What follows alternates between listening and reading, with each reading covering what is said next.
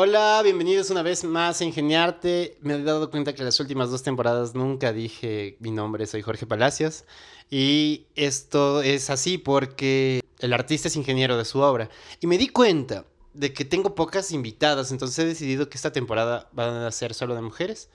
Y tengo invitada una gran, gran persona, eh, actriz, productora audiovisual, directora, montando su corto, haciendo su tesis, haciendo un montón de cosas durante tanto tiempo. Y lo más lindo es que intenta hacerlo acá, siendo que no es de acá. Ella es colombiana. Damos la bienvenida a Diana Linares, por favor. Gracias, Jorge. Gracias por la invitación. Gracias por, por tenerme acá en tu espacio, en tu casa y recibirme con un, con un cálido té. Gracias a vos y a, y a Frank. Frank, un saludo por, por ponerse en contacto y, y, ver que le estaba llegando. A mí me pareció fascinante. Me mandaron de tu equipo justamente el corto que estás haciendo. Entonces me gustaría que hables un poquito de eso. Claro que sí. Bueno, estamos haciendo un cortometraje musical. Eh, yo estuve hablando con algunas personas de la Cinemateca Distrital y me di cuenta que no existe un cortometraje musical como tal, o sea, el género musical. Hay algunos intentos de de hacerlo en tanto largometrajes como en cortometrajes, con diálogos hablados o algunas intervenciones musicales, pero para que sea musical como tal, esta obra musical debe estar diseñada para que hable por el actor. Que para, si el personaje no tiene suficientes palabras para expresar lo que quiere, debe decirlo cantando, debe decirlo con la música. Entonces, eso es lo que estamos haciendo. ¿Cómo es que te llamó la atención de hacer cine musical? O sea, por lo menos este corto, porque, a ver, te digo, yo desde como músico he, visto ciertos intentos. Y a veces pasa que estos intentos de, bueno, de compañeros cineastas generalmente... Me acuerdo que participé justamente en un corto donde había música y, y, la persona no sabía nada de música e intentó hacer música dentro de su, de su corto. No lo juzgo, estaba haciendo como un trabajo de un deber de universidad, pero se le hizo muy, muy complicado. Entonces ahí como que me puse a investigar yo para saber cómo se hace. Y dices, ah, es, un trabajito súper fuerte. Entonces, ¿cómo es que...? Es más complicado que un corto normal, sí, pienso yo.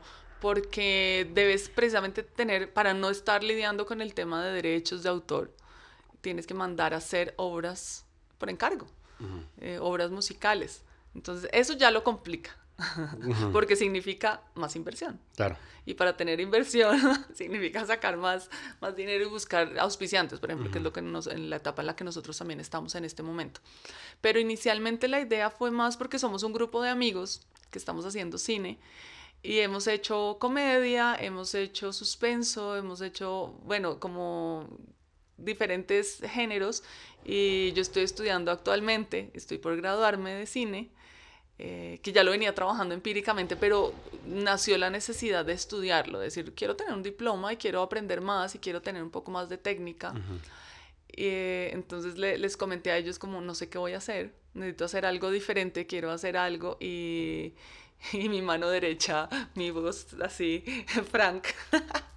dijo, no, pues lo único que nos falta es hacer un musical, pero lo hizo como comentario al aire. Y, me quedó sonando y yo como, musical. ¿Y si hacemos un musical qué? dice, no, no, o sea, solamente fue un comentario.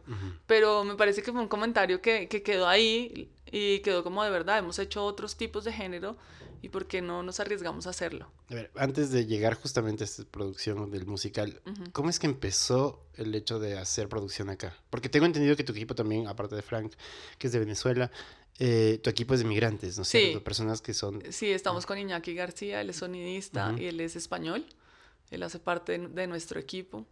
Eh, y bueno, tenemos otras personas ecuatorianas también, tenemos a nuestra productora que es venezolana igualmente, Dima. Em, ¿Cómo se juntaron? ¿Dónde fue? Bueno, eh, con quien más tiempo llevo, bueno, de conocer, de hecho llevo más tiempo de conocer a Iñaki, que es español, lo conocí en un taller de actuación, pero él estaba haciendo sonido. Yo ahí hice actuación y colaboré en producción, pero no estaba haciendo la producción como tal. Luego de eso nos juntamos en otro taller de actuación, porque yo vengo desde la actuación de en Colombia, y, y, en este taller era un taller de cine guerrilla. Eh, entonces un cine donde tú haces lo que puedas con lo que tienes. Y de hecho me gustó muchísimo porque es, si yo tengo solamente dos tazas y una mesa, voy a contar una historia con una, dos tazas y una mesa. Y te inventas y le pones ojitos y este es tu personaje. No sé, o sea, es lo, con lo que tienes lo haces. Y ahí nos juntamos con, nos reunimos Iñaki, Frank, eh, conocimos a Frank y, y, bueno, estaba yo. Y, y, ahí como que fue naciendo una, una amistad también. Yo ahí estuve no solamente actuando, sino también eh, ayudando en la producción. Prácticamente hice la producción de este cortometraje que era sobre duendes, así súper fantasioso, muy chistoso, eh, con Fernando Cedeño que es, un, es como catalogado como el, el, la cabeza de los cineastas, desde cine guerrilla del Ecuador.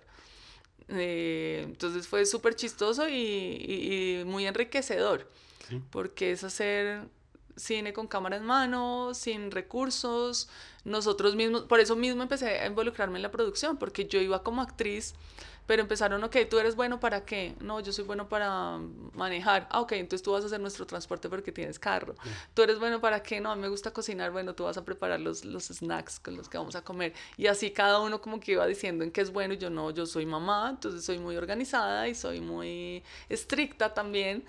Ah, bueno, entonces tú eres buena para la producción. Uh -huh. Y yo, bueno, tal vez sí, no sé, probemos. Yeah. Y, y, me di cuenta que sí, que soy muy buena. ¿Te, te gusta? O sea, sí vienes actuando, vienes de producciones en, en Colombia, que uh -huh. hablemos de que en Colombia existe una industria mucho más avanzada que la ecuatoriana sí. de manera audiovisual. Se ha entendido también el trabajo del actor y de todo lo que conlleva hacer audiovisual. Hay una novela que me fascina y lo voy a hacer público, que se llamaba La Bella Ceci y el Imprudente. Ay, no me la vi. No, no importa. es mala, en realidad. Pero era, bueno, yo la veía cuando estaba en Buenos Aires.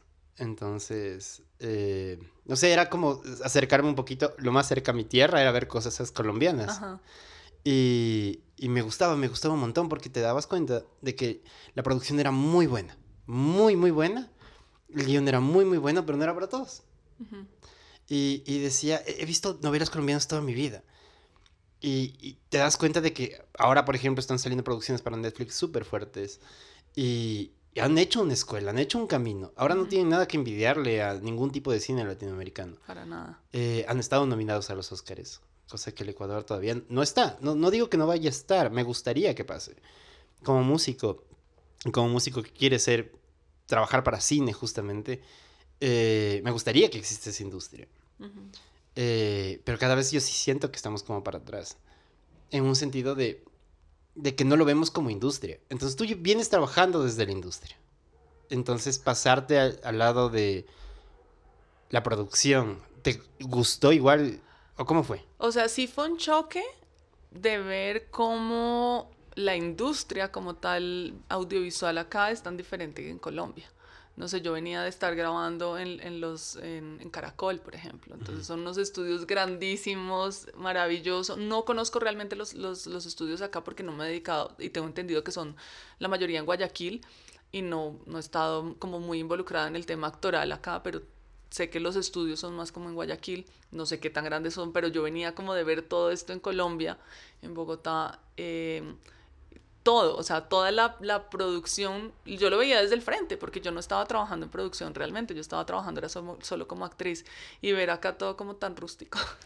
No, y es que es así, es súper rústico. como, que, como que faltaba pulir, y yo, ay, Dios mío, ¿qué pasó? ¿A dónde me vine? o sea, como lo, lo, que estábamos hablando antes, de pronto como dar un pasito atrás, y, y muchas amistades mías en Colombia me decían, Diana, o sea, ¿qué hiciste? ¿Por qué te quedaste allá? ¿Por, sí. qué, ¿Por, qué, te quedaste acá? Esta historia estuvo muy linda si la repites. Porque por, por, ahí puede ser re delicada, ¿no? Como decir, no sé, tenía una amiga que por cosas de la vida le tocó quedarse acá. Ajá. Y no fue una buena historia para ella. No, para mí fue, fue casualidad. acaba, yo acabo de terminar mis estudios en publicidad y mercadeo en Colombia y venía despechada con el corazón roto. y me vine con dos amigas a Ecuador de vacaciones, netamente de vacaciones. Eh, bueno, la, la, pasamos bien y todo. Conocí a una persona acá y, y quedé como, como con ese gancho, como que, uh -huh. como que hubo ahí química, hubo un interés, pero yo tenía que regresar a Colombia. Yo acababa de terminar publicidad, me había ganado una beca para estudiar escritura creativa en México. Entonces fue como, no, yo no me puedo quedar, yo tengo mi vida, yo la tengo muy clara, estoy estudiando, acabo de terminar publicidad, pero sigo comprometida con la actuación. Me fui a México y esta persona insistía, insistía, y yo, ¿será que me voy para Ecuador? O sea, me gustó de vacaciones, pero no estaba segura si me quería quedar acá, porque ya estaba haciendo mi vida ya y estaba como, como, como saliendo adelante. Eh, y me jaló el amor.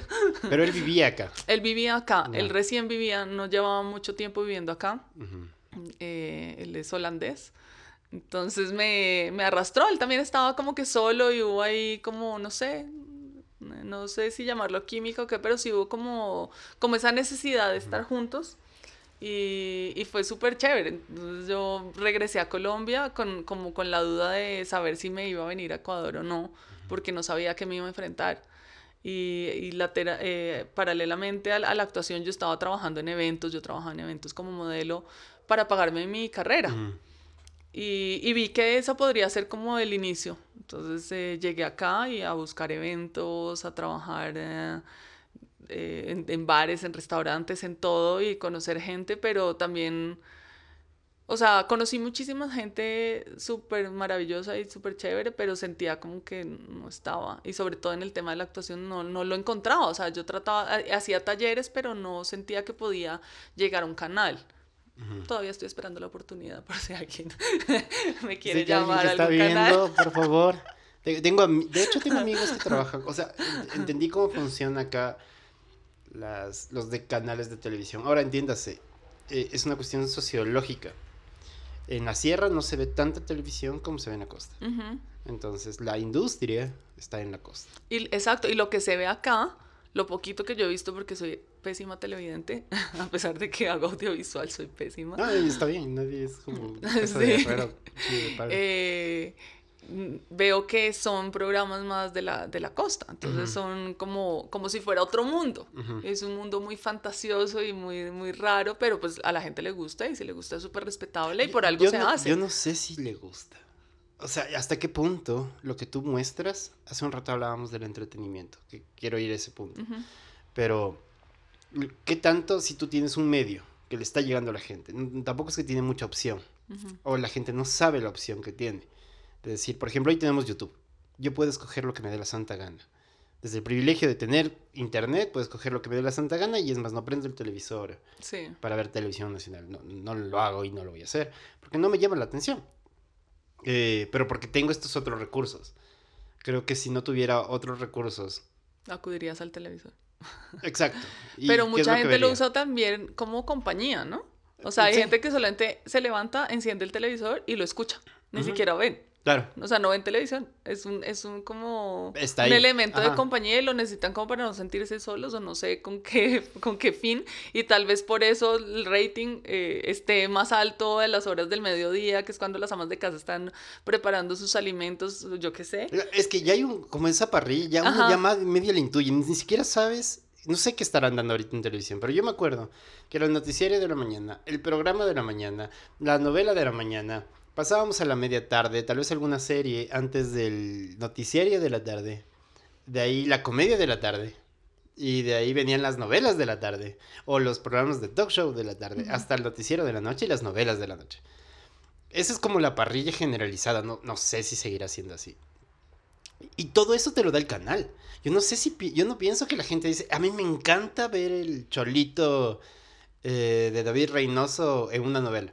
No creo, creo que a alguien se le ocurre decir, ¿sabes qué? Esto me parece una gran idea y pongámoslo. Pongámoslo. Y, de repente vende. Sí, es como impuesto. Sí, no sé, no sé qué marketing, no sé qué estudios haya trasfondo para, para decir este va a ser el programa que va a estar en este en esta parrilla de la mañana o yo qué sé en este en, en este franja horaria pero es impuesto y bueno a la gente que no tiene otros recursos, seguramente a muchos les toca, o sea, por, por, por ver algo, por saber qué está pasando en, en el mundo. Y los que tenemos el privilegio de, de tener otros medios, acudimos a YouTube, acudimos a, a, Netflix, a, bueno, a diferentes plataformas donde podemos escoger. Y eso me parece súper chévere porque te da, te amplía el abanico de posibilidades eh, y tú puedes para diferentes géneros, para lo que según el momento. Porque si uno está con la pareja, uno quiere ver un tipo de, de películas o de series, si uno está con los amigos, quiere ver otras. Y yo, por ejemplo, yo que soy mamá, si estoy con los niños, voy a ver otra. Claro. Impuesto por ellos, pero, pero ellos tienen la, la posibilidad de elegirlo. Entonces, sí nos da como que nos amplía mucho más. Claro. y a mí, entonces, no sé, eso volviendo a la idea del, del hecho de que has trabajado viste como este, voy a hacer una recapitulación, eh, viste este hecho de trabajar en Colombia, quedarte acá por amor, tratar de sacarla acá, darte cuenta de que no, no mismo, no sé si no mismo, no quiero ser tan grosero tampoco con esa idea de no mismo, yo creo que tú mismo eres la muestra de que estás generando nuevas oportunidades. Y, y quisiera saber ya con el equipo que, que conformaron, cómo les fue en el momento de, hacer sus producciones, cuántas producciones tienen. Me contó Frank que habían estado en concursos. Sí. ¿Cómo, ha sido? Sí, nos ha ido bien. O sea, nosotros mismos hemos generado ese... O sea, al, no ver la industria, digamos en mi caso, es como, bueno, hagamos un corto, pero yo quiero actuar en él. Yo te decía, yo quiero salir, así sea de muerta. ¿Cómo lo financian? Perdón que el tema económico. Con, con, nuestros propios fondos. Realmente esta, en este cortometraje, es la primera eh, vez que estamos acudiendo a la búsqueda de fondos realmente. Esta vez tenemos diferentes auspiciantes, por ejemplo, en la locación nos está auspiciando, que es el restaurante de Lovers de la Mariscal. Eh, para mis talentos, bueno, yo hago una negociación, por ejemplo, con, con las personas que, que, van a estar con nosotros, pero ah, para los talentos secundarios está en los extras, están saliendo de EIFA, que es una escuela integral de formación de actores, que queda acá cerquita, cerca del Hotel Quito. Eh, estamos con una aplicación que es como decir Uber, eh, pero tiene una sección para mujeres. Y como mi cortometraje se trata de la sororidad y de la empatía entre las mujeres, ellos nos están dando, por ejemplo, como un apoyo de un porcentaje sobre eh, los transportes para todo el personal femenino, tanto frente a cámara como tras cámara. Y nosotros somos un equipo grandísimo. Entonces, de esa forma lo, lo financiamos. Eh, en, cerca del restaurante, como somos un equipo tan grande, tenemos un, un hostal que se llama Arupo, no sé si lo conoces, ahí por la, por la Foch. Eh, ellos nos están también auspiciando, dándonos un espacio, un espacio súper perfecto para nosotros, para que tengamos el holding y las, las personas de maquillaje y en estos momentos con la pandemia, por las normas de bioseguridad y todo, tenemos que tratar de mantener la distancia, y en un rodaje es difícil, entonces el tener el apoyo de, de por ejemplo, del, del Hostal Arupo nos sirve muchísimo para que no estemos todos hacinados en un mismo espacio. Eh, ¿Quién más? Déjame ver. No, ya, perdón. Eh, por ejemplo, para, tanto personal frente, frente a cámara, necesitamos maquillarlos y peinarlos y acá hay mucho talento. Nosotros teníamos una amiga queridísima también venezolana, pero se nos fue y ella era quien maquillaba en todos nuestros cortos y, y, pues ahora no la tenemos y yo decía, pero ¿cómo vamos a hacer para costear maquillaje y peinado que es más o menos de época? O sea, la historia se desarrolla en época actual, pero tiene un toque retro. Entonces, para tener ese toque retro lo tienes que ver de alguna forma, por ejemplo, con el peinado y, y, pagar maquillaje y peinado para 18 personas que están frente a cámara es un montón. Logramos una alianza con SECAF Tendencias, que es una escuela de belleza, por ejemplo. Entonces ellos nos mandan a, a sus estudiantes de último nivel o a las más eh, eh, capacitadas para que nos apoyen en esa área. Y así. Escuchar todo lo que me acabas de decir me, me emocionó, genuinamente me emocionó. Dices, ¿cómo? O sea, por ahí están sacando un proyecto desde con los recursos y apoyo de más gente aparte del crew. O sea, eso es el auspicio. El auspicio es poder ayudar justamente a un proyecto que de alguna manera va a sacar algo. ¿Qué es lo que piensan sacar con el proyecto? Eh, para como enfocarnos en la idea del entretenimiento. O sea, ¿dónde lo vamos a exhibir? Sí. Bueno, inicialmente va para festivales, lo que hablábamos. El cine muchas veces lo hacemos como para ir a festivales y ganar menciones. No necesariamente un premio, pero sí menciones. Al nosotros ya tener un laurel de fuimos seleccionados, así no hayamos ganado nada, pero fuimos seleccionados entre 200 cortos, pero quedamos entre los 20 seleccionados o preseleccionados ya es mucho, porque nuestro prestigio también va subiendo y en, varios cortos que nosotros hemos hecho hemos sido mencionados y también hemos ganado. Por ejemplo, en, eh, con un corto que hicimos que se llama Lucía, eh, protagonizado por Alfredo Espinosa y, Julia Silva. Te mando un saludo, Alfredito, ven al podcast, por favor. Alfredo, acepta la invitación. es maravilloso trabajar con él, son increíble. Y, y en este corto, que solamente fue con dos actores, una locación eh, pero un, un, elenco increíble y un crew maravilloso. Eh, hemos logrado varias menciones y, premios también. Igualmente hicimos otro con Pedro Saad. Ah, Pedrito, también te mando un saludo. También te invitamos. yo lo estoy invitando. No, invítale, por favor. De hecho, yo, yo quedé, ahorita lo voy a hacer público, quedé mal con Pedrito porque le había dicho que, que venga. Y, y de ahí como que tuve un acercamiento con una persona que tuvo COVID en un momento, no me dio. Pero, pero me dio miedo, entonces le dije, Pedrito, Pedrito, por favor. Mejor no. No, puedo, sí. Y no le he llamado de nuevo. Bueno, sí, ahorita lo podemos llamar cuando salgamos. Pedrito, patito. Es un amigo muy querido, él nos ha colaborado en varios proyectos. Y tiene una visión muy linda, muy, muy linda. Como director, eh, comparte. Y solo hablar con él ya te da una visión de lo que es ser director. No sé cómo ha sido tu experiencia con Pedrito. Sí, yo, yo lo conocí a él estudiando justo en mis talleres, porque como he tomado tantos talleres de actuación acá, lo conocí y él me decía, tienes mucha madera, o sea, hay, mucho, mucho talento ahí que toca explotarlo, pero sí me gusta el teatro, pero no, es mi, no siento que es mi fuerte, yo soy más de pantalla. Es que el problema, porque no es un problema, sino que el teatro, aunque requiere un esfuerzo, es un esfuerzo, o sea, cada, cada producto tiene como su, su forma, ¿no? Porque, por ejemplo, hasta la semana pasada yo estaba en teatro. Y, y, sabes que es lo mismo y lo mismo y lo mismo. No es solo un montaje y ya está. Entonces tengo un podcast que por favor vayan a verlo que, con Paloma Pierini, donde hablábamos del teatro y la importancia del teatro eh, dentro de un medio para los actores. Como el actor está en teatro todo el tiempo, porque es la forma más rápida de hacer algo, un proyecto que dé rentabilidad constante, más o menos, pero nos enfrentamos a otro problema que es la gente cuánto va al teatro. Por eso nosotros estamos vaciados, los que estamos en el mundo audiovisual, porque como sea el teatro, aunque no hay tanta cultura de teatro, se da más constantemente, hay más constancia, tienes como tus temporadas. Nosotros trabajamos muy duro meses para sacar un solo producto y lo ves un día ya, y, se acabó. Y nadie se da cuenta todo el trabajo previo que hay. Nosotros llevamos ya meses, por ejemplo, trabajando en esto, en toda la etapa de desarrollo, la parte creativa, la escritura de guion, luego casting, preparación. De hecho, quería, quería invitar a, a Pedro, pero bueno, creo que ya no va a ser en este proyecto, pero por ejemplo, para la preparación de actores, él nos ha ayudado porque es un excelente maestro.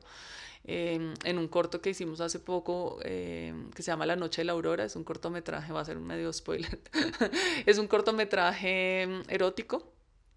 Y, es muy interesante, es muy chévere porque, por, eso te decía, como que hemos trabajado varios géneros, nos fuimos hasta el erótico, venimos del erótico de haberlo rodado hace dos, tres meses y ahora estamos con este musical que no tiene nada que ver lo uno con lo otro pero, pero nos ha apoyado así, o sea, como que tenemos personas cercanas y que han creído en nuestro trabajo. Y eso es súper importante, porque ahora, ahora en esta etapa están creyendo eh, microempresarios, digamos, personas que son también emprendedores, que son también soñadores al igual que nosotros y nos están apoyando en este proyecto.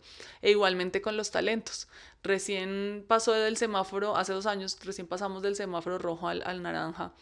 Eh, yo estaba justo también para un cortometraje eh, creando una historia con Frank eh, y ahí tuvimos a Mosquito Mosquera y Christoph Bauman eh, en, en, nuestro cortometraje. Y yo ¿Cómo lo hicieron? O sea, perdón que sea diferente, pero ¿les cobraron? No. No. Ah. No. Es que yo siento eso, es como yo pienso que los actores a veces son muy colaborativos. Sí. Porque entienden lo que el otro actor necesita. No, y depende, depende el proyecto y depende cómo vean las capacidades. Pero yo pienso que en nuestro, en nosotros hemos tenido muchísima, un privilegio muy grande y es contar con eso, como con, sabemos que tenemos historias buenas. Y, lo primero que siempre te piden es el guion para ver si sí o si no. Después es como, ay, es algo donde hay un estudiante involucrado. Es como que, y yo, bueno, sí estoy estudiando, pero yo ya soy profesional y yo me considero muy profesional y he trabajado ya afuera. Estoy estudiando por cumplir como con un formalismo que yo misma quería.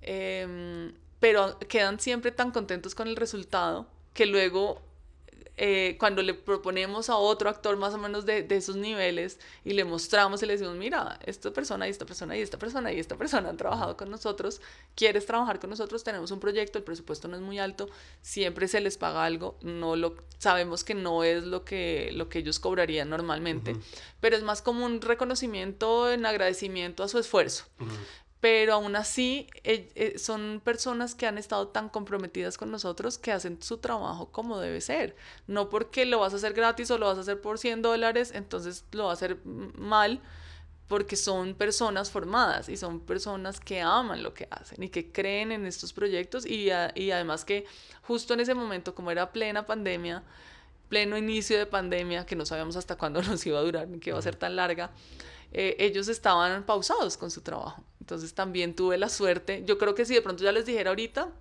ya están más ocupados. Eh, un saludo para Christoph y para Mosquito, que de verdad maravillosos. Em, eh, pero, pero eso, o sea, como que son súper comprometidos y hay que hacer ensayos, están en los ensayos y eso ha sido con todos los actores. Por ejemplo, ahorita tengo un crew, un elenco en el que estoy con dos chicos de enchufe y yo decía, no, andan súper ocupados, andan rodando todas las semanas, eh, pero aún así, y, tenía mis dudas porque siempre había querido trabajar con ellos, pero, pero decía, no sé qué tan comprometidos puedan estar porque ellos tienen su compromiso, que es su trabajo, que es lo que sí es rentable, más su vida aparte. Eh, no sé qué tan comprometidos van a estar con un proyecto mío. Y, y nos ha sorprendido gratamente porque han estado ahí. Eh, para este corto, por ejemplo, hemos tenido que tener una preparación vocal. E, eso también quería entrar justamente, solo hablar de un momento específico de la música. y, y, de la preparación de los actores con la música, porque es un corto musical. Sí. Sigo impresionado. Claro, acá lo, algo que teníamos muy claro es que no queríamos cantantes que actuaran, sino actores que canten. Voy a hacer una anécdota con, con lo que me acabas de decir. Un día presentaron un, la obra de Sweeney Todd en el Teatro Sucre. Entonces, a mí me encanta Sweeney Todd el musical. No sé si lo viste. No. Eh, Sweeney Todd es con Johnny Depp. ah, sí, sí, sí, sí, El barbero asesino de Londres de comienzos. Ay, Johnny Depp me encanta. Entonces, presentan la obra de teatro. Entonces, como músico, me encanta. O sea, me encantaba. Y justo tenía una amiga que estaba tocando en la orquesta para esa obra. Entonces me, me presta las partituras. Yo, fascinado, estudiando las partituras, diciendo, wow, esto es lo que hizo el compositor, no sé qué y quería, quería ver la obra. Como la obra. Entonces eh, me gané unas entradas encima más para verlo en palco y fue como muy lindo. Y el protagonista, que es, Sweeney Todd, era un cantante muy bueno, excelente, cantante lírico. Eh, creo que era ¿no? Pero estaba muerto. Literalmente no actuaba, era... era no tenía expresión. No, de ningún tipo. Entonces caminaba y, cantaba. Y, y, era, y caminaba al otro lado y cantaba. Y claro, me mató el personaje, porque no existía un personaje, era un cantante cantando las canciones de un personaje que no existía. Entonces dices, ok, es teatro musical. Entiendo que el teatro también necesita como esto de, voy a, necesito que suene bien, que esté como bien montado. El, espectáculo fue muy grande, de hecho, utilizó todo el teatro. Y no me acuerdo cuántas, cuántas más de 60 personas creo que estaban en escena, eh, todo el tiempo. Eh, muy lindo, pero, pero el personaje principal estaba muerto porque no era actor, era cantante. Y está bien, pero... Pero no tan bien. Ajá, exacto. Entonces, como músico, sí, excelente. Como actor, no, para nada. Entonces, justamente yo, después de aquella vez, me quedé criticando, como siempre soy un crítico, y decía, qué importante que es enseñarle tanto a un actor a cantar. O que tenga más habilidades, que tenga más skills como para poder desarrollarse porque así es como si puedo cantar, entonces posiblemente si alguien tiene un proyecto de, de una película musical, musical exacto. Dirigida por Diana Linares. te das cuenta de que ese skill te va a ayudar un montón a, a, entrar a, a, otro tipo de industrias, no solamente acá. Entonces tengo entendido que en, en, Estados Unidos, tú que estuviste ahí, los actores son preparados para eso. Sí. Entonces, eh, ¿cómo fue para ti decir, voy a hacer un teatro, o sea, una obra de, un corto musical y... Y no escoger a cantantes sino actores. Exacto. Eh, o sea, lo, teníamos claro porque justo eso, o sea, necesitamos a alguien que interprete. O sea, que pueda mostrar toda la sensibilidad del personaje, o sea, que, que, se pueda transmitir aunque haya silencios, porque los silencios también son súper importantes, no hablar y hablar, o sea, como que haya un diálogo, un diálogo no, eh, sino que estos silencios también hablen, que puedan expresar con la mirada, que se sienta, que, que la gente, que el público que está viendo la obra sienta como esa empatía, porque justo mi obra se trata sobre la empatía. Entonces, si tengo un cantante maravilloso, pero no me está transmitiendo más que un diálogo y escupiendo la letra, no va a dar suficiente. Entonces, e, eso sí fue como algo a lo que nosotros tres llegamos al acuerdo y dijimos, no, son actores que van a cantar. Que si no cantan bien, veremos cómo lo solucionamos. O sea, de alguna forma se puede solucionar.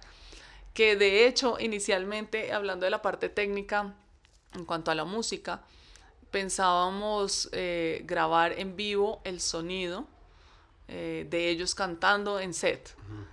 Pero hemos visto que es más complicado de lo, de lo que se espera, porque sí se necesita una formación de voz más larga de lo que imaginábamos, porque sí tiene su complejidad. Nosotros mandamos a construir tres piezas musicales con músicos profesionales que cuando te entregan la canción con voz, te entregan la pista, te entregan la canción con voz, suena y uno dice, ay, así quiero que suene. Y cuando te das cuenta en los ensayos no suena igual. Entonces ahí se desentona, se va, yo no sé mucho de eso, pero se va por otro lado. Pero en últimas dijimos como no, no nos importa eso, sino vamos a solucionarlo. Lo importante es que lo interprete y que lo sienta, que cante aunque cante mal, pero que cante, pero que nos exprese eso y luego en post vamos a ver cómo lo hacemos. Igual todavía estamos a unas semanas de rodar, ellos siguen en preparación eh, ¿Cómo ha sido la preparación para los chicos? Con las personas de EIFA, de la escuela que te comenté. Eh, ellos tienen un espacio y ellos tienen, tenemos a, un coreógrafo y a un profesor eh, encargado de la voz maravillosos, ellos nos están apoyando en, e, de esa parte, o sea, para que también bailen, porque además lo que tú dices, son, son tienen que ser actores integrales. Me acuerdo que mi mami me decía, ay, en mi época era tan lindo, en Colombia me acuerdo que todos los actores eran integrales. O sea, tú escuchabas a, a una actriz, sabías que esa actriz cantaba y bailaba además, y muchas veces hasta tocaban algún instrumento, o sea, eran súper eh, no sé, polifacéticos. O sea, los, los podías ver en diferentes personajes, como tú dices, para interpretar eh, personajes diferentes. Y, y, y, digamos que ya no se da tanto. Bueno, tampoco es tan necesario. Pareciera que no es necesario. Lo que llama la atención ahorita es como, no es tanto tu habilidad, sino a veces que tan bien te ves en pantalla y el equipo de post que se saque la madre. Ajá. Pareciera. Sí. Y no es lo que nosotros queremos. O nosotros realmente todavía estamos convencidos en que eh, queremos que salga lo mejor posible ahí, en set. Que si hay que hacer arreglos, los haremos en post, en estudio grabaremos las voces nuevamente. Y si no, ya nos tocará utilizar la voz de otro, de otro músico, por ejemplo, de otro cantante. Pero la idea es que sean ellos. Y, y hasta ahora ha funcionado ha funcionado y pienso que ha funcionado bien. Por ejemplo, Gabu Córdoba tiene una voz hermosa, ella sí ha cantado, eh, baila, baila súper bien. Eh, la, la, vi en el ensayo y, y, no la había visto bailar. Sí la había escuchado cantar en sus redes. Y decía, pero ¿será que sí le coge a todos los pasos? y súper bien, o sea... Qué bien. Eh, y el compromiso de, de, de, sacar tiempo para los ensayos. Eh, eso, es como muy importante, como tener a estos actores comprometidos y que aunque no son cantantes, estén dispuestos a, formarse en este corto tiempo para lograr lo mejor. En todo el tiempo que has tenido la productora, ¿cuántas producciones han tenido? Hemos hecho, ¿qué te puedo decir? Así como, como más o menos destacadas, hemos hecho cuatro. La que hicimos con Mosquito que se llama Lejos de ti, que pronto yo pienso que ya la vamos a subir porque ya pasó el circuito de festivales. Eh, Lucía, la que hicimos con Iñaki y con Alfredo. Eh, Café para dos, que fue protagonizado por Pedrito, que esa es una obra de, de Frank. Em, y bueno, esta. Hemos hecho otros, pero digamos como no tan, no tan destacados, pero igual hemos hecho más trabajo, sí hemos hecho más trabajos. Pero estos cuatro como que nos sentimos, digamos, más, como más orgullosos. ¿Cuánto tiempo llevas haciendo este, o sea, con esta productora, con, con Fran, con Iñaki? Eh, tenemos más o menos, bueno, yo como tal la conformé hace cuatro años. Yo regresé acá a Ecuador hace cinco años. Tomando en cuenta que son dos años de pandemia, o sea, has trabajado los últimos cuatro años tomando dos años de pandemia. Sí, sí. Porque en pandemia hemos rodado dos y este es el tercero para rodar y los otros han sido rodados fuera. Qué lindo, han tomado un ritmo muy, muy genial. Es que lo que tú has hecho, así sean cortometrajes y de diferentes índoles y estilos, eh, me gustaría verlos. Pero... Sí, te voy a mandar los links para que puedas. Mil disculpas con todos, tuve un problema hipertécnico, no me di espacio, ya tengo que poner cámaras. Si alguien me quiere auspiciar con cámaras, le agradecería un montón. Estuvimos conversando un buen rato con Diana. Gracias por, por la espera, de verdad, qué vergüenza. No, no, no, no hay problema. Nosotros también hemos tenido muchos problemas técnicos a veces. Me gustaría hablar un poquito de, de, de esa situación, porque la gente, hablábamos hace un rato de que la gente solo ve ya esto hecho.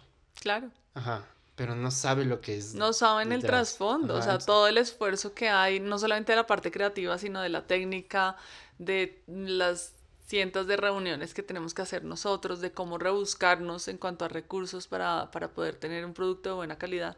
Estábamos hablando de, de un intento de programa en YouTube que, que, hicimos y que la idea es maravillosa, pero la parte técnica nos falló muchísimo porque no teníamos los recursos teníamos una sola cámara medianamente buena, amigos o gente a quien acudir para que de pronto no, nos apoyaran con eso y luego cuando vimos, cuando empezamos a editar fue, uy, no. O sea, nos falló el sonido, nos falló la cámara, el... no, nos, tuvimos muchísimas fallas y era, fue un, un desperdicio, pero a la vez no, a la vez es un aprendizaje y eso es lo bueno de, de esto y bueno, en general de la vida, que muchas veces cuando pierdes es una ganancia.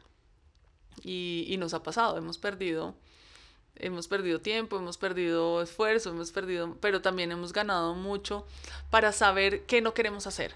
E igualmente muchas veces, a veces uno trabaja con gente porque te van a pagar, porque es más rentable trabajar para otros que, que, que, hacerlo tú mismo, al menos en el principio. Y eso es lo que nosotros estamos tratando de romper, creando nuestro grupo, creando nuestra productora para que en un momento sea rentable. Eh, pero cuando trabajas para otras personas, luego ves la calidad y dices, no es lo que yo quiero hacer o no van por la misma onda por la que yo quiero andar. Y ahí es donde va uno eh, enriqueciéndose. Y lo bueno de esto también es conocer gente. Siempre conoces quién es la persona más proactiva, quién está dispuesto, quién tiene eh, no necesariamente el tiempo, pero sí la disposición.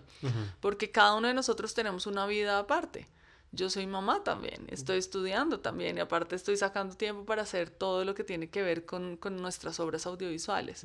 Entonces, eh, todas estas fallas técnicas o de afuera nos sirven para irnos fortaleciendo eh, ir viendo cuál es el camino que quiero coger y, y, con quién voy a trabajar. Entonces, pero estas fallas técnicas pasan todo el tiempo. En, en, en, ese programa se nos cayó una compu porque no teníamos cómo receptar el sonido. Lo hacíamos directamente con un cable y el micro no era tan largo y el entrevistado manoteó y, y fue como mi compu. Qué bestia, ¿no? Sí, pero bueno, son gajes del oficio y es como buscarnos los recursos. Y de ahí, por ejemplo, yo sí me siento muy orgullosa de decir, en cierta forma, que vengo del cine guerrilla. Porque, en cuanto a la producción, por ejemplo, hablándolo. Porque de ahí he aprendido cómo puedes manejar los recursos. Entonces, solo tienes una cámara, con esa cámara vas a trabajar y vas a ver cómo lo vas a hacer. Y ahora los celulares que son que tienen una muy buena calidad se puede trabajar perfectamente también. Entonces, eh, incluso para el sonido, para captar el sonido, si es necesario, si no tienes un, una Zoom o algo, lo haces ahí. Entonces es eso, buscarse los recursos para, para lograr no quedarte estancado, sino siempre buscar y crear y crear y crear. Es súper importante cuando sabes usar tus recursos porque te ayuda a ser más creativo de cierta manera. O sea, de hecho, si yo esperara las cosas que desearía para hacer las cosas, que me ha pasado mucho en la música, en la producción. A veces yo, y era un, un, error muy fuerte porque esperaba, por ejemplo, tal, tal guitarra o tal cosa para, para hacer. Y, y, ya cuando lo tenía, no lo hacía.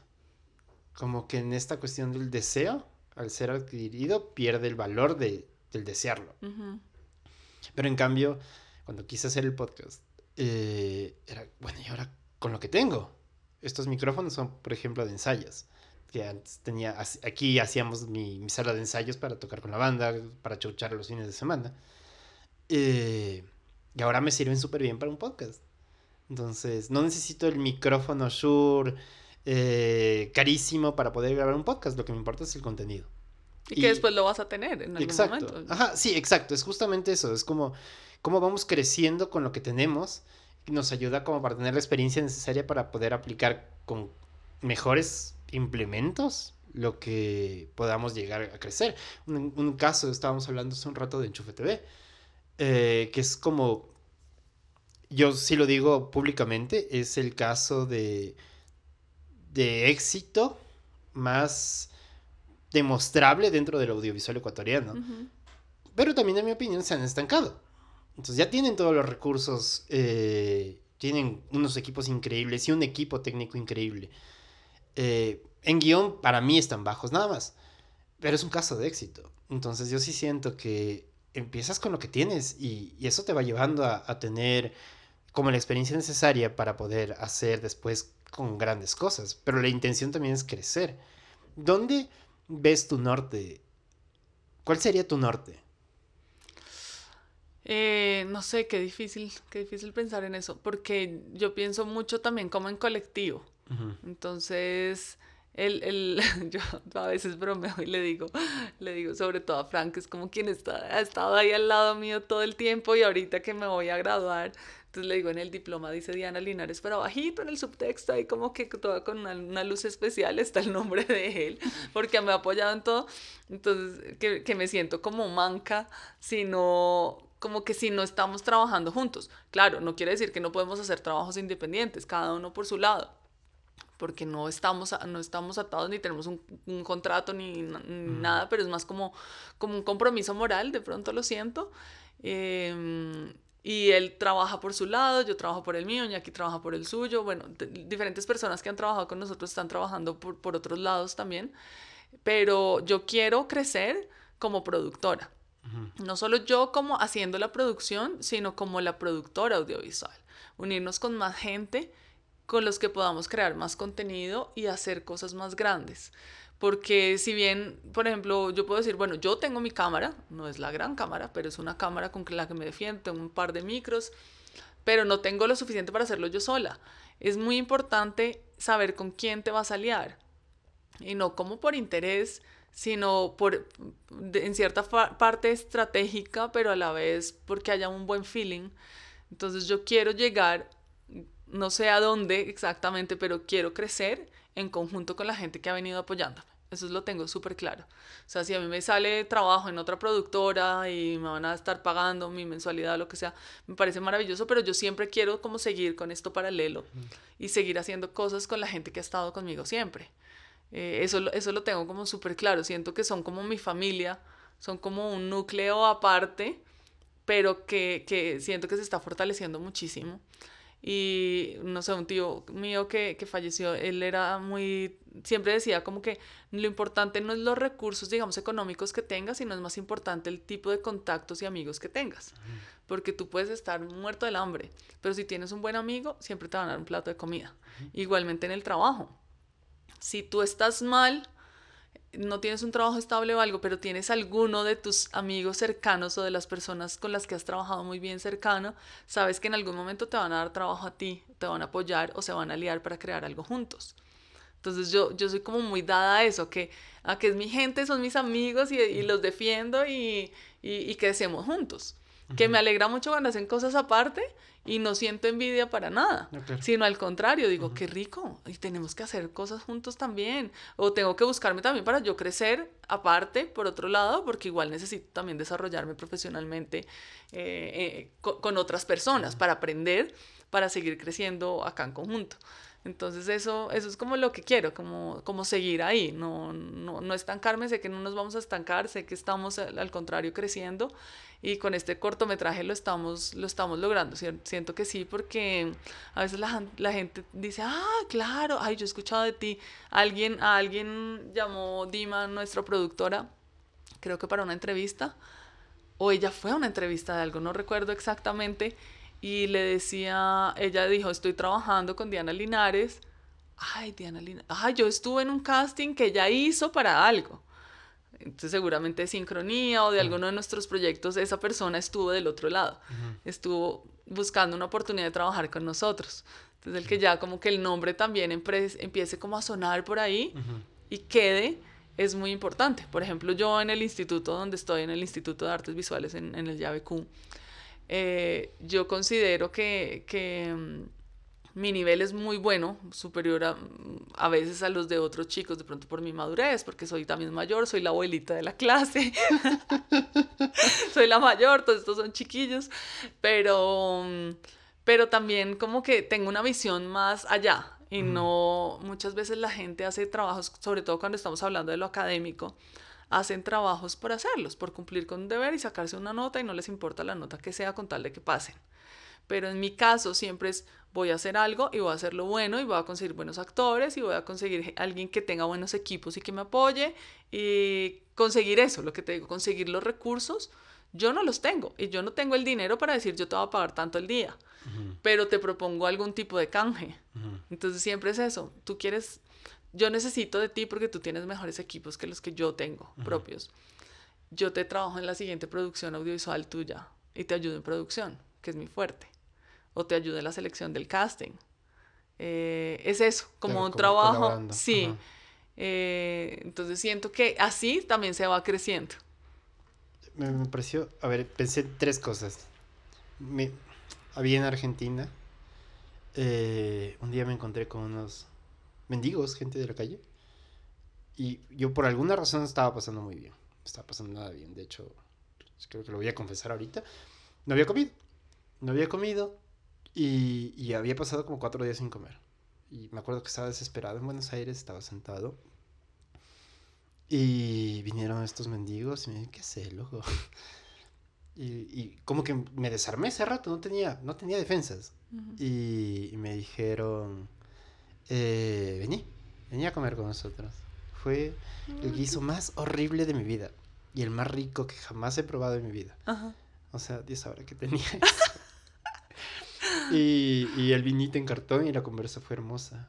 Yo, de hecho, donde quiera que estén, eh, Gracias por el plato de comida. Sí, y, ellos me dijeron la frase que me marcaría toda mi vida, que es donde comen dos, comen cuatro. Y así. Entonces, pensa, pensaba esto porque hablaste de, de la colaboración, justamente.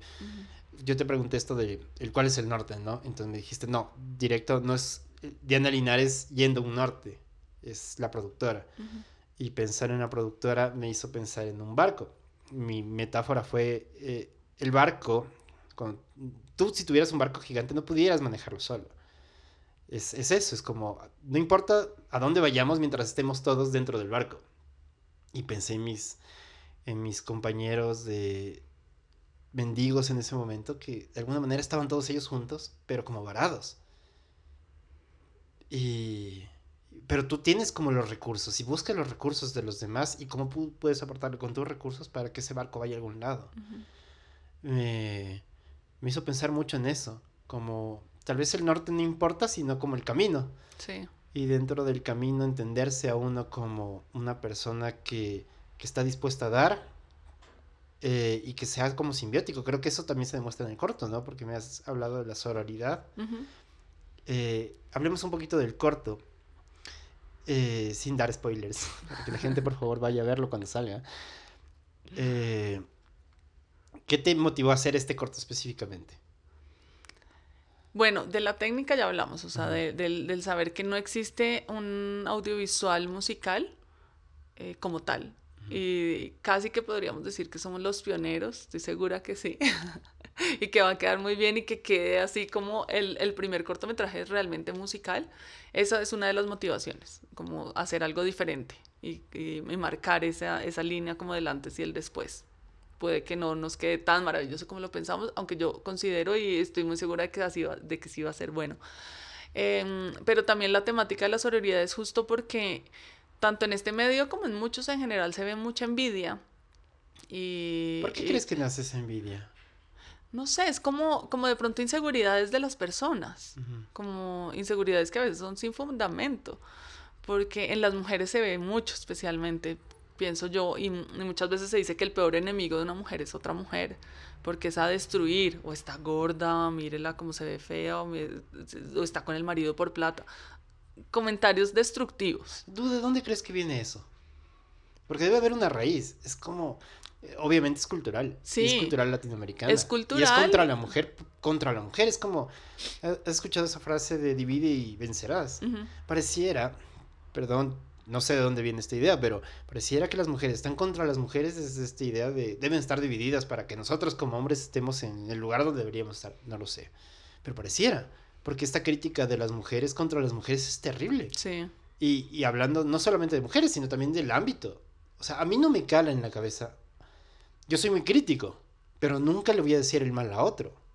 O sea, entiéndase que mi crítica ni siquiera voy a decir que es constructiva o destructiva es como... Un criterio. Un criterio, exacto. Ajá, con un fundamento. Y ya. Eh, que tal vez lo comparto. O tal vez no, o tal vez me lo quedo para mí. Pero... Eh, pasa muchísimo que no me cala en la cabeza. No viene la crítica de la envidia, sino de pensar en cómo la obra podría estar mejor o qué estuvo mal en la obra, no en las personas. O qué harías tú para mejorarla. Si tú la hicieras, ¿qué harías si yo lo hubiera hecho, exacto, ¿qué lo hubiera hecho diferente? pero no viene una, una idea de esta persona la hice mal o esta persona tiene más o tiene menos, no tiene nada que ver con la persona. En cambio con las mujeres sí. Es horrible. Sí, sí se ataca mucho y, y, y, bueno, a pesar de toda la lucha feminista que ha venido en auge y aumentando y todo, sí se sigue viendo mucho ese ataque. Tanto así que mírame que yo estoy trabajando es rodeada de hombres, más que nada. Claro, también tenemos mujeres que, que, nos han aportado al proyecto, por ejemplo, Dima, que, que, entró a apoyar en el tema de producción, ha sido excelente, eh, Andrea, encargada del arte, eh, bueno, todo el equipo de maquillaje, o sea, como que sí se ha ido involucrando mujeres, pero es una industria donde además hay más hombres. Y, y, viéndolo como desde afuera, no solamente como desde dentro de la industria, eso, lo que te decía, como un ataque de las mujeres hacia las otras mujeres y siempre como no sé, no sé cuál es el fundamento, pero sí es a atacar, a destruir. Igual las producciones, no solamente mujeres, sino como las productoras, con las productoras o contra la gente que trabaja en una producción. O alguien ve que tú tienes un poquito de éxito, por ejemplo, ahorita, porque estoy acá. Exitosísima. Gracias por hacerme famosa. pero, pero sí, como que ven que de pronto estás haciendo algo diferente o ya, no sé, estás buscando el camino, porque es que es cuestión de buscárselo. Y la gente, ay, pero, o sea, empiezan a hacer comentarios como le están haciendo todo o no sé, como que a querer destruir. Y no, es como hay que buscarse el camino y hay que apoyarnos entre nosotras, porque si estamos unidas, vamos a surgir, es más fácil. Entonces no es el, el divide y vencerá, sino al contrario, si estamos unidos podemos llegar juntos a un, a un, a un nuevo lugar y avanzar e ir más alto. Entonces por eso en la temática de, del cortometraje es eso, como eh, mostrar la empatía de una chica que está pasando por un muy mal momento y la otra, el otro personaje, en vez de decir, ¡Ah! Esta es la de, la que me hablaron, o es ella, o, quién eres tú para creerte que estás a mi mismo nivel.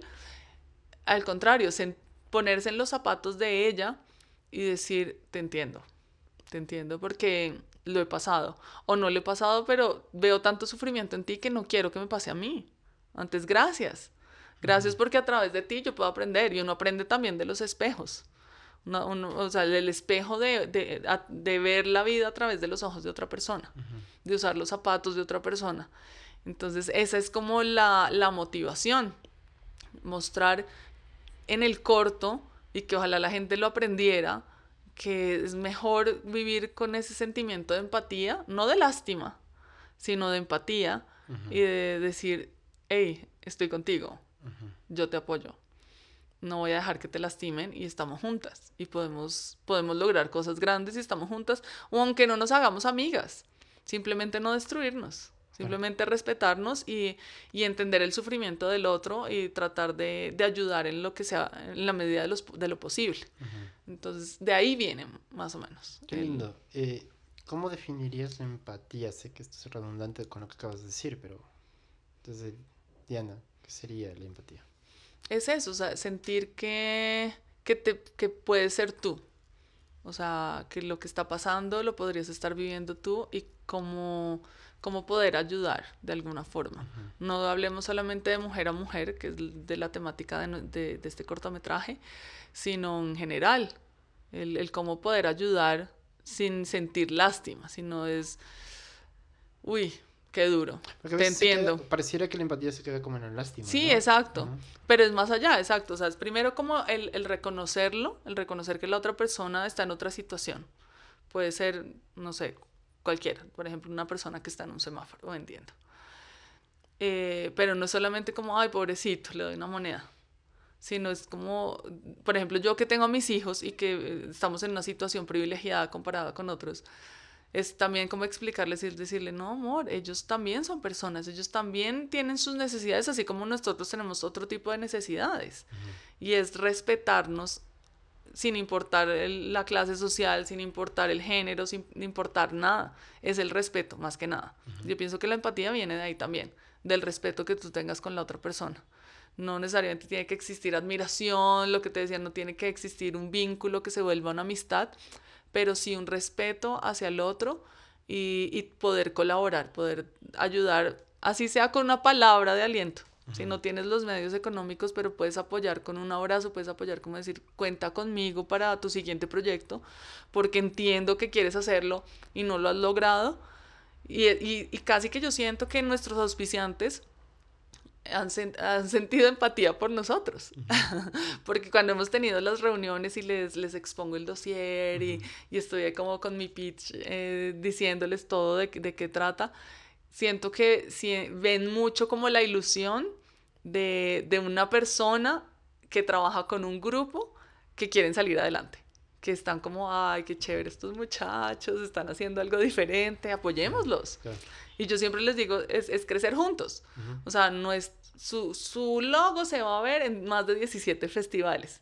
Y como son marcas también pequeñas, dicen, ve qué chévere, los van a ver en China o en donde sea, o en la conchinchina, como decimos nosotros en Colombia. O un podcast como este, o sea. Exacto, sí, pero, pero se va a ver, va a tener visualización y, y, vamos creciendo juntos, porque gracias a ellos nosotros tenemos algo, gracias a nosotros ellos también van como, como creciendo. Entonces, y es interesante porque de, alguna manera yo me veo hilado al, al aceptar y al al que tú hayas aceptado esta invitación. Me veo hilado a todo ese trabajo con toda esa gente a través de un podcast eh, y, es como sigue creciendo, me explico, porque yo, yo lo considero así. Eh, a través del podcast te das cuenta de visualizaciones y likes y, y reproducciones, eh, ya sea en Spotify. Entonces lo que yo deseo es que esto le llegue a gente que le interese. Ni siquiera a todo mundo, solo a gente que le interese saber de, de, lo que se está haciendo dentro del arte, la cultura y las personas que lo hacen. Por eso se llama ingeniarte, porque somos ingenieros de nuestra obra. Y, y, cómo nos las arreglamos hace que esto tenga un, un sentido pragmático y, y, de crecimiento, de tal manera que podamos generar en algún momento una industria, no solo que ya no se llame emergente, sino una industria estable, de decir, esta es la producción que se puede hacer en Ecuador para Latinoamérica y para el mundo. Entonces, de alguna manera me vi hilado porque pude haber dicho, no, solo yo traigo a mis invitados.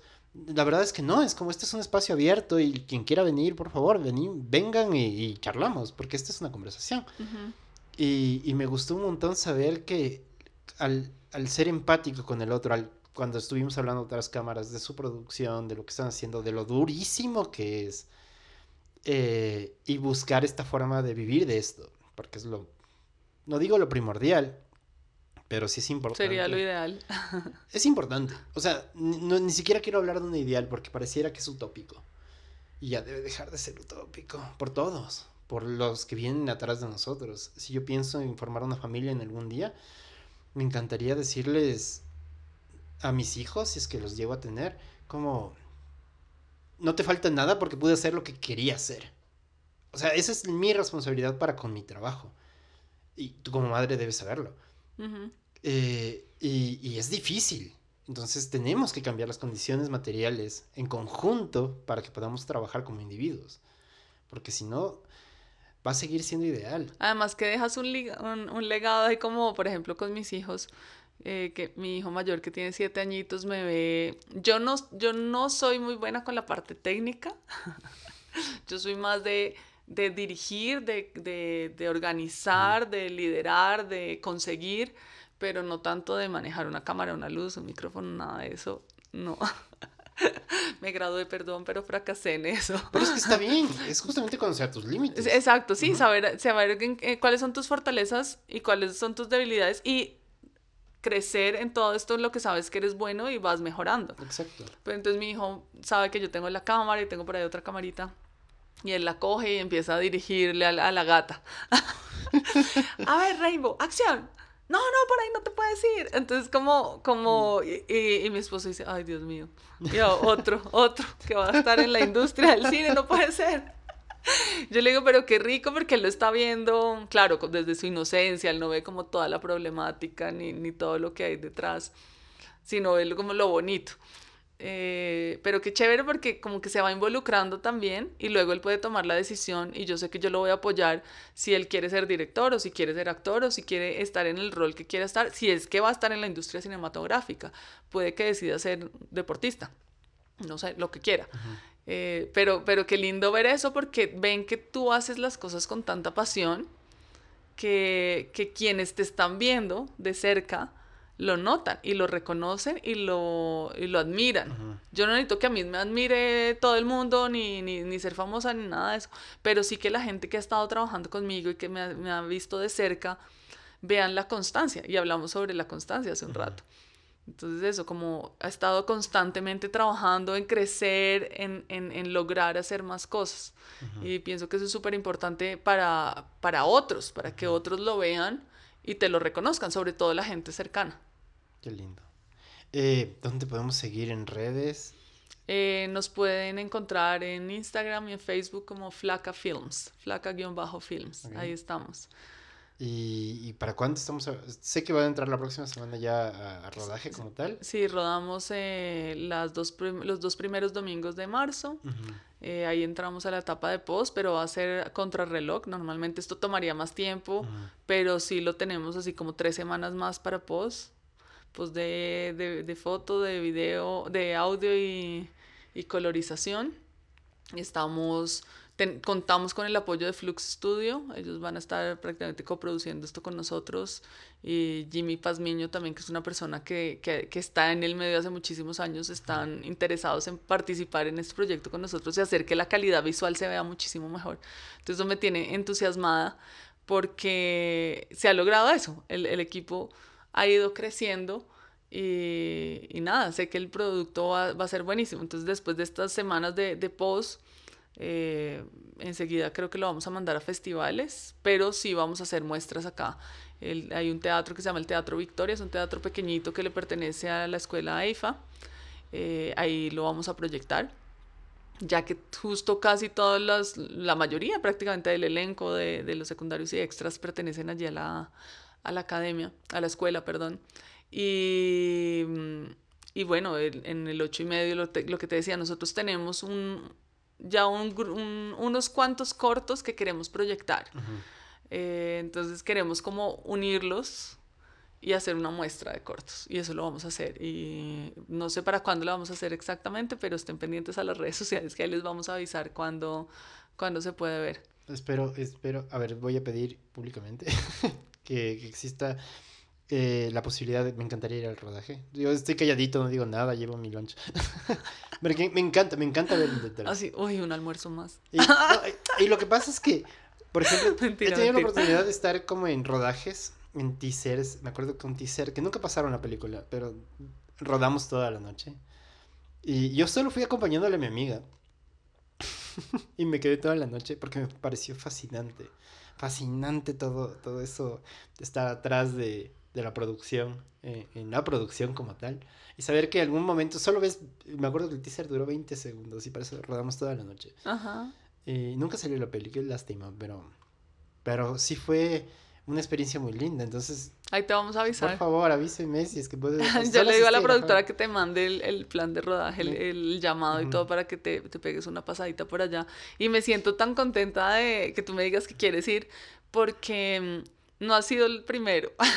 Es que es eso, tú te O sea, varias personas me han dicho como, invítame, quiero ir a tu rodaje. Y yo, significa más gente. Qué nervios, pero, pero, pero qué rico porque desde profesores míos, gente que nos ha escuchado y dicen, invítame, o sea, quiero ir, que no, no necesariamente tienen que estar todo el rodaje, pero sí hay gente que quiere pasar y ver cómo está y para nosotros eso es, eso es buenísimo porque eso quiere decir que estamos haciendo algo bien, el que la gente quiera involucrarse de alguna forma con nosotros, así sea solo como espectadores, así no sean involucrados dentro de la producción, sino como espectadores, es mucho y que hagan historias y que las suban y que nos mencionen y todo eso porque es un crecimiento para nosotros también. Entonces, gracias y, por supuesto te vamos a invitar para que vayas. Gracias, gracias. Eh, y, y, eso por un lado y por otro, transmites un montón de cosas. Entonces me encantaría, entonces te comprometo a una segunda, a todos les digo como, me encanta charlar. Eh, a una segunda... Eh, se me fue un segundo episodio, que vuelvas, por favor. Y... Después del rodaje. Sí, después del rodaje, obviamente, después de todo el, el, quilombo, dicen los argentinos, de, de, lo que se viene, porque sé que van a ser semanas muy duras.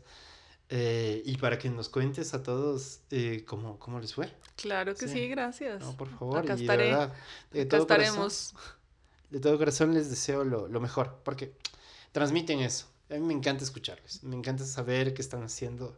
Acá que tanta gente dice es que no se puede. Somos, ya no es crítica esto, es como un derrotismo feo con respecto al audiovisual ecuatoriano. Si no es publicidad, entonces no es. Y todo el mundo tiene lindas ideas, pero el infierno está lleno de buenas ideas. Lo que hace que cambie las condiciones materiales es el hacer. En el hacer se ve la creación.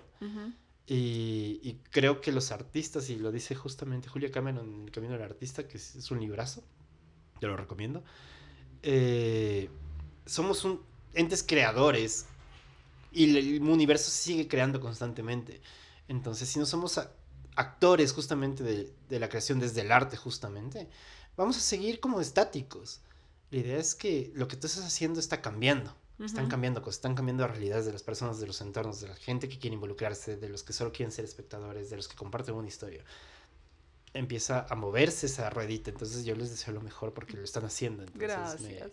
Me, me, siento muy honrado de que hayan venido a, a mi espacio. No, gracias por la invitación y por el interés en, en, este proyecto y nada, acá nos veremos nuevamente. Buenísimo. Estoy segura que sí. Y a todas las personas que llegaron a este punto, no se olviden por favor suscribirse para que esto le siga llegando a gente que le importe. Y nada, nos vemos la próxima. Topes.